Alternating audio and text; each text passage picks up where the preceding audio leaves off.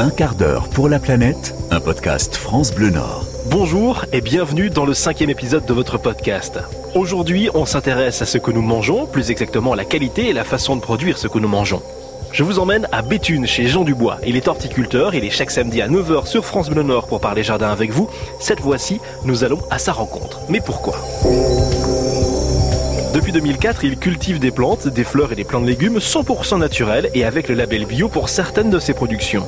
L'idée de cette rencontre est de passer un moment agréable dans la nature en ville puisque nous sommes à entre la gare et l'université, mais aussi pour apprendre des choses sur la culture en bio.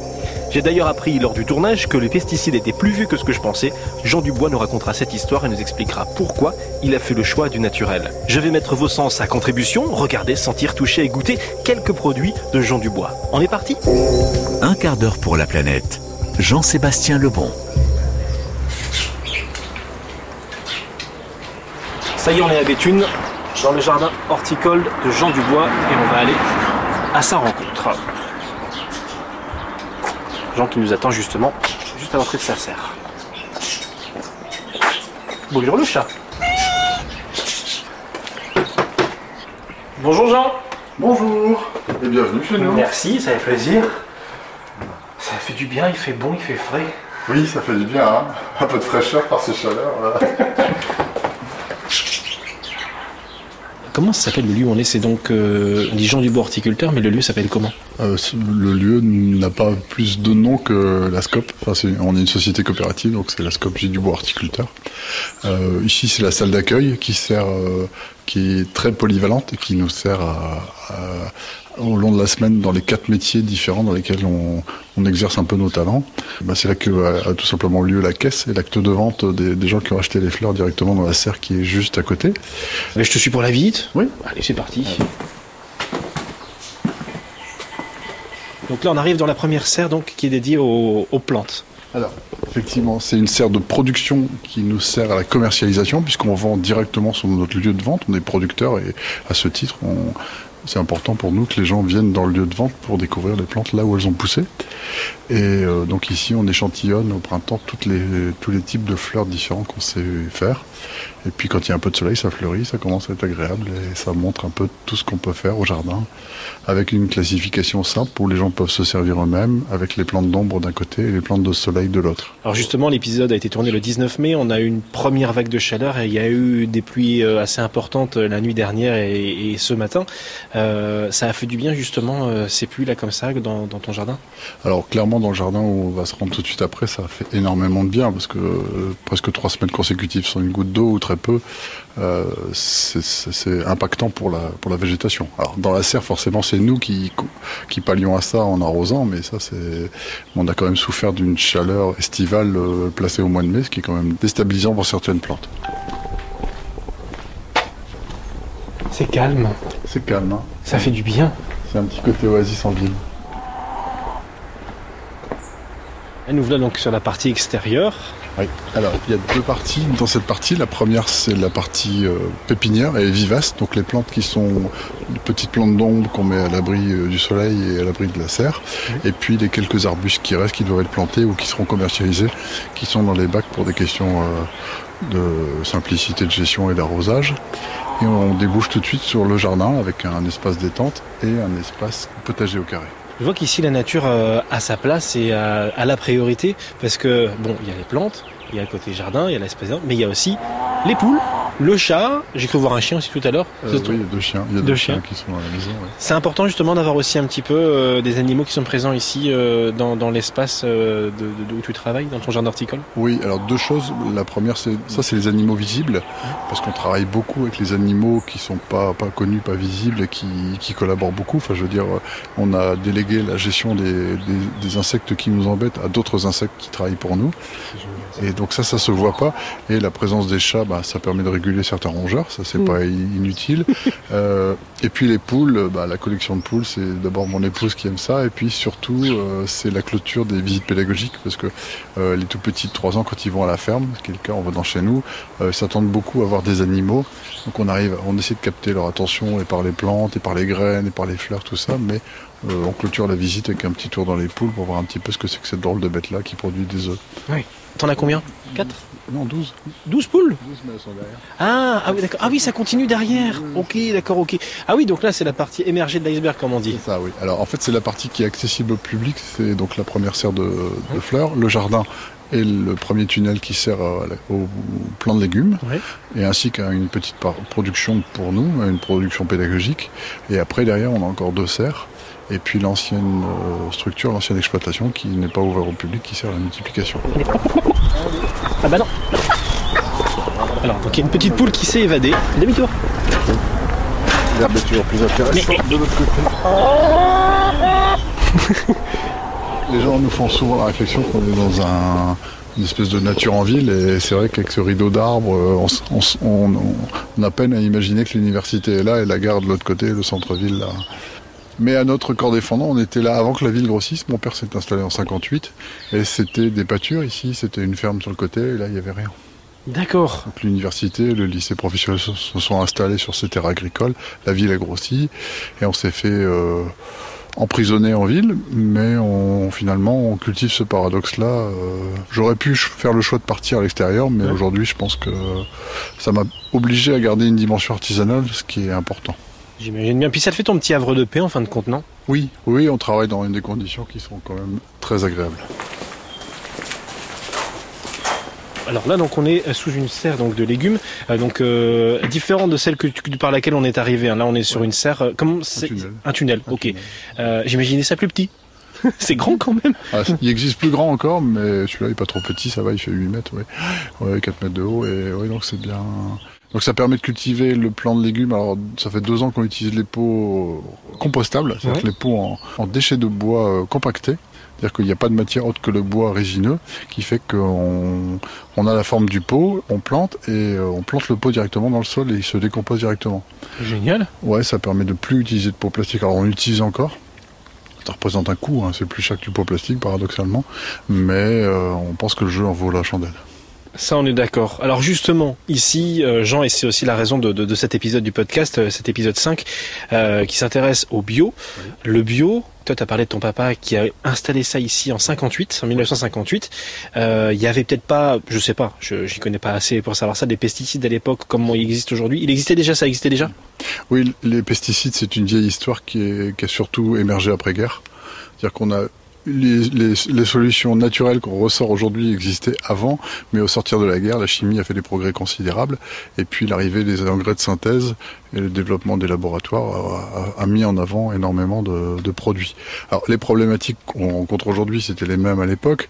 Euh, moi, j'aime à dire quand on fait les ateliers sur les amis des insectes, sur les amis des jardins, les insectes et compagnie, que bah, la première chose qu'on a utilisée pour traiter contre les pucerons, c'était euh, la nicotine. C'est-à-dire qu'on faisait tremper des feuilles de tabac. Mon père faisait ça, on lui a appris ça l'école, on trempait des feuilles de tabac, on laissait macérer jusqu'à ce qu'on ait un jus noir et qui sente mauvais, et on pulvérisait sur les pucerons et ça en tuait une bonne partie. Bon, on le sait que la nicotine c'est mortel, mais pour les pucerons c'était mortel. Et puis bah, un jour ça a été trop, on a trop utilisé, il y avait trop de pucerons résistants, on est passé à un produit chimique, puis un deuxième, un troisième, un quatrième. Aujourd'hui je ne sais plus si on est à la sixième ou la septième génération, et on parle de néonicotinoïdes, donc on est, allé oui. rechercher dans ces produits-là ce qui avait cet effet-là au départ. On resynthétise des molécules en sachant que ces procédés-là, ces, ces manières de faire-là sont à la fois dangereuses parce qu'on on a vocation à tuer une espèce complète. Mhm. Et je dis hein, volontiers, quand si on avait vocation de tuer tous les dauphins de la Terre ou tous les ours blancs de la Terre, ce serait un problème. Pourquoi est-ce que ce serait vraiment une bonne chose de tuer tous les pucerons de la Terre? On peut se poser la question comme ça. Puis surtout que les néonicotinoïdes, c'est mauvais pour les abeilles, ça les tue aussi, c'est extrêmement dangereux. Bah, C'est-à-dire que le spectre est assez large. hein, euh, Quand vous- c'est la- la- les bombes chirurgicales, c'est quand même une vue de l'esprit. Donc euh, les produits chimiques qui tuent, c'est des produits chimiques qui tuent. Donc euh, euh, donc c'est un problème. Et l'autre problématique, c'est que si jamais on supprime une espèce, bah, on va casser un, un équilibre. C'est-à-dire qu'il y a plein d'insectes qui se nourrissent des pucerons, il y a plein d'oiseaux qui se nourrissent des pucerons. Donc si jamais on, on les sevre de ça, on aura d'autres problèmes et on, il sera temps de regretter. Donc on n'a pas réussi dans notre mission sur 70 ans à tuer tous les pucerons de la Terre, c'est une bonne chose. Maintenant il faut apprendre à vivre avec comme l'ont fait les humains pendant très longtemps finalement. Un quart d'heure pour la planète. Tu cultives en bio. Le bio euh, est revenu en tendance depuis euh, maintenant entre 20 et 30 ans, mais vous, le bio a toujours été une base de fonctionnement avant que ce soit tout ce qui est label et tout ça, non? Non. Alors, en fait, il y a, notre histoire est assez longue. Hein. On, a démarré en 58. Papa produisait ce qu'on appelle en conventionnel, c'est-à-dire qu'on utilisait des pesticides. Moi, quand j'étais jeune, j'en ai utilisé. Je connais bien le, procédé. On en utilisait assez peu de manière curative et pas, pas de manière, euh, pas beaucoup de manière préventive avec des résultats qui étaient euh, qui étaient satisfaisants, mais on n'était pas des, grands consommateurs et puis on n'aimait pas ça. Et puis donc en 2000, euh, moi j'ai repris en 97, en 2001 on a commencé à se poser les bonnes questions, on a fait les bonnes rencontres de gens qui nous ont dit bah finalement c'est pas une fatalité, on peut sortir de ça. Euh, ce qui fait qu'en trois ans, de 2001 à 2004, on a su quitter les, les, quelques produits qu'on utilisait encore, et en 2004 on a abandonné complètement les traitements de synthèse. Qu'est-ce que ça a changé, du coup, dans votre quotidien de fonctionnement? Bah, C'est-à-dire que quand vous êtes un père de famille dont les enfants jouent à l'intérieur de la serre et que vous discutez avec les, marchands de, de morts chimiques et qui vous expliquent que les produits restent en suspension pendant 48 heures et qui sont particulièrement nocifs et qu'un jour ou l'autre vous voyez bien que vos collègues commencent à attraper des maladies euh, bizarres et vous vous dites que pour vos enfants vous avez un peu envie d'autre chose. Euh, quand vos clients passent dans cette serre-là, quand vous, vous passez tout votre temps et que vous traitez dans une atmosphère fermée, vous avez pas envie. Enfin, moi, j'ai jamais pris un pulvé euh, en sifflotant en disant c'est cool, je vais faire un, je vais faire un traitement. J'ai jamais, ça m'a jamais plu de le faire. C'était plutôt une contrainte. Et quand on m'a expliqué qu'on pouvait faire autrement, ça a été euh, une libération. Et, et, en fait, on voit les choses d'une autre manière. On, on s'intéresse plus à la vie des plantes, à la vie des insectes, parce que finalement, moi, j'avais jamais appris que la longue liste des insectes qu'il fallait tuer et les molécules qui correspondaient en face. Et ça s'est arrêté là, quoi. Donc là, en fait, on est dans une serre, je respire un air propre, pur, nickel. Il n'y a pas eu de traitement chimique depuis 2004, donc je pense qu'on peut être dédouané de beaucoup de choses. Et après, on a quitté, euh, parce que le bio, c'est deux aspects, c'est euh, comment on nourrit les plantes et comment on les soigne. Alors, je suis assez au courant du fait qu'on a certains produits qui sont autorisés en, bio, euh, sauf que nous, euh, notre façon de produire, elle s'est faite en marge du bio, parce qu'en 2004, euh, enfin même en 2008, quand on a quitté les engrais de synthèse, on est allé voir les gens qui labellisaient en bio et qui m'ont dit, bah, c'est très bien ce que vous faites, mais finalement, le bio, à l'époque, le, le label ne frappait que l'alimentaire et pas la production de fleurs. Donc bah, on est resté en marge. Mhm. On appelait ça au naturel, ce qui est toujours aussi vrai. Donc on produisait naturellement, sans aucun contrôle. D'ailleurs, il n'y a que ma parole pour, euh, pour, dire que c'était que c'est vrai. Et donc euh, bah, on le faisait pour nous. Et puis bah, les gens, euh, certains étaient sensibles, d'autres. J'ai eu des discussions ubuesques avec des gens qui me disent bah oui, bah alors de toute façon les fleurs je les mange pas, alors qu'elles soient traitées ou non. C'était c'était comme ça. On l'a pas fait pour le par mode, ni on l'a fait par conviction. Hmm. Et puis euh, j'ai eu à nouveau des contacts avec les, avec les gens du label et qui m'ont dit bah ça y est le label prend des fleurs donc il n'y a pas de problème. Ils sont venus voir, ils ont regardé, ils ont dit bah oui effectivement comme ça D'habitude, il faut trois ans pour convertir un terrain en bio, mais là, vu qu'il y a tellement longtemps qu'on fait les choses différemment, on a changé un truc, c'est-à-dire qu'on a changé de fournisseur de terreau, enfin on a changé de type de terreau pour avoir un terreau qui était labellisé, ce qui n'était pas le cas. Et une fois que le terreau est labellisé et rentré, euh, on a été labellisé pour notre production. Nous, euh, l'ensemble de notre production est cultivé, enfin on, on cultive tout de la même manière. C'est-à-dire que notre mode, notre itinéraire de production, c'est tout est semblable, le même terreau, l'absence de traitement et euh, l'utilisation d'engrais de, organiques et c'est tout. Euh, par contre, le label ne frappe qu'une partie de ma production, c'est-à-dire tout mon plan de légumes et une partie des fleurs.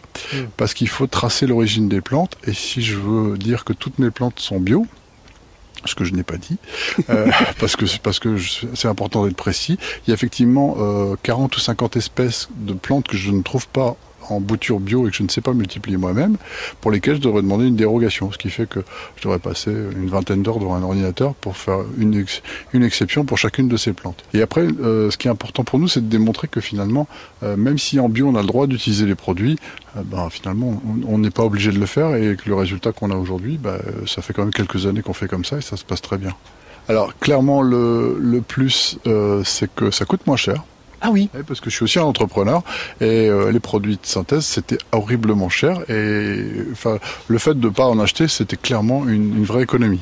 Alors à côté de ça, on est très pointilleux sur le, mélange de terreau qu'on utilise parce que moi je pense que euh, quand on mange bien, on est en bonne santé, on n'est pas souvent malade et je pense que ça doit valoir pour mes plantes. Donc j'ai eu des discussions avec des collègues qui me disent bah, t'es beaucoup trop généreux, tu mets trop trop d'amendements dans tes pots, euh, c'est pas rentable peut-être, mais moi je mets pas de pesticides et finalement je pense que je m'y retrouve.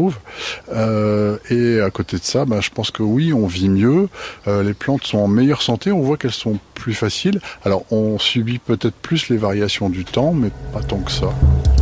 Vous en savez plus sur la façon de cultiver en bio. Je vous l'avais dit, je vais mettre vos sens à contribution. La discussion avec euh, Jean Dubois a continué un moment et on en a profité pour goûter quelques petites merveilles de la nature et découvrir que l'arrosage joue sur le goût.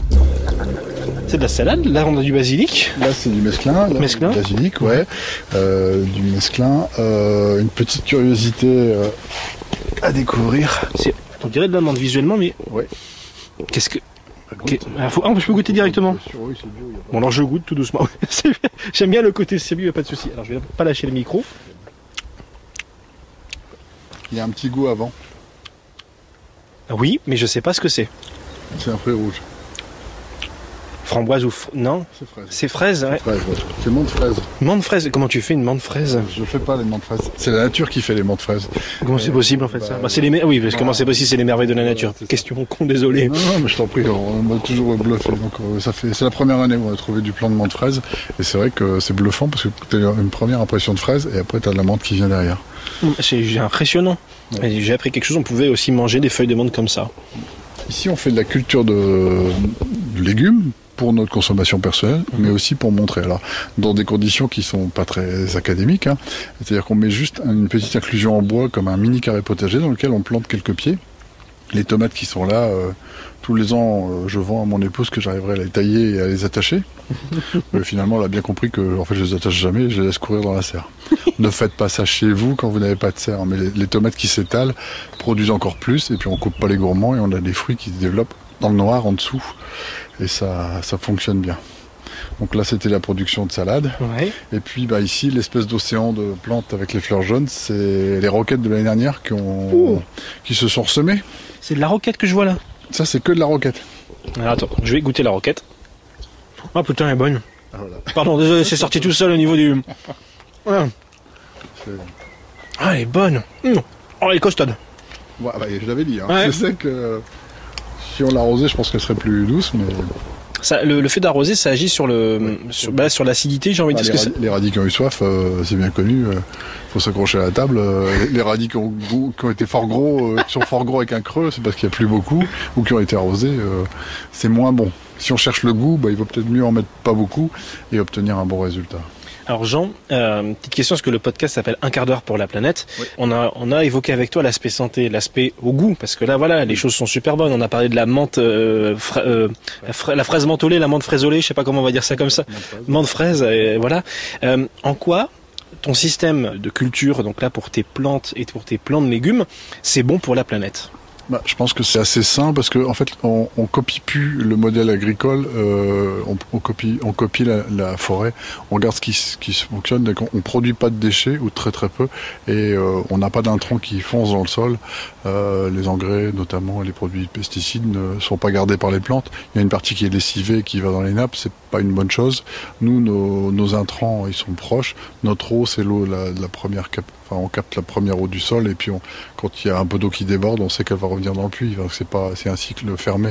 Donc on est vraiment euh, attentif à pas faire de, à pas faire de dégâts, à ce que notre production elle soit la plus respectueuse de l'environnement dans lequel on est. Alors ça donne un, tableau qui est pas le tableau idyllique des jardiniers, ça j'en suis bien conscient, mais euh, on essaie de travailler avec la nature en la courbant un peu et en la tordant pas complètement. Je sais que tu n'es pas à la même échelle que des producteurs, euh, des agriculteurs qui seraient installés en bio, mais j'imagine que le bio coûte un petit peu plus cher euh, à la vente peut-être ou à l'achat pour le consommateur? Bah, je pense pas. Et pour connaître assez bien le monde agricole, euh, si les, rendements, enfin, nos rendements de production sont pas mauvais du tout. Ils sont même largement aussi bien qu'avant. Mmh. Euh, il y, a un, il y, a un truc qui m'interroge beaucoup autour du bio, c'est que moi, je vous l'ai dit, en 2008, on est passé à l'équivalent de ce qu'on avait aujourd'hui. Le label, on a mis presque 10 ans à, à l'avoir, non pas parce qu'on pouvait pas, mais parce que il n'était pas pour nous. Euh, pendant ces dix ans, personne ne s'est jamais penché sur mes fournisseurs, mes, mes collègues se sont jamais penchés sur ce que je faisais. Il y en a bien deux ou trois qui regardaient ce que je faisais en disant bah ouais bon ça paraît bizarre ce que tu fais, ça va jamais fleurir tout ça. Et puis euh, un jour on s'est dit bah on, on, a commencé à dire fièrement euh, à droite et gauche qu'on allait être labellisé bio. Mhm. Et là il y a des gens qui sont venus vers moi en me disant tu sais euh, c'est peut-être pas très prudent ce que tu fais, tu devrais pas. Enfin j'ai subi ce qu'on appelle des pressions indirectes moi qui suis un tout petit horticulteur, euh, on est venu vers moi en disant non, tu devrais pas et tout, faut pas. Donc aujourd'hui, ça dérange encore d'être en bio. Et on dit oui, le bio c'est cher et euh, tu viens de le dire, euh, mais j'ai pas l'impression que ça me coûte plus cher quand c'est bien pensé, ça coûte pas cher. Alors le bio pour faire la même chose qu'avant, le bio pour une, visée industrielle, euh, c'est probable que ça coûte très cher parce que si vous voulez pas remettre l'ensemble de votre processus de production, garder les systèmes que vous aviez avant et passer en bio, ça doit être affreusement cher et c'est pas c'est pas tenable dans le temps. Par contre, si vous voulez prendre le temps de poser un petit peu les choses et de réfléchir et de dire bah finalement si si on fonctionnait différemment, je pense que le bio c'est moins cher.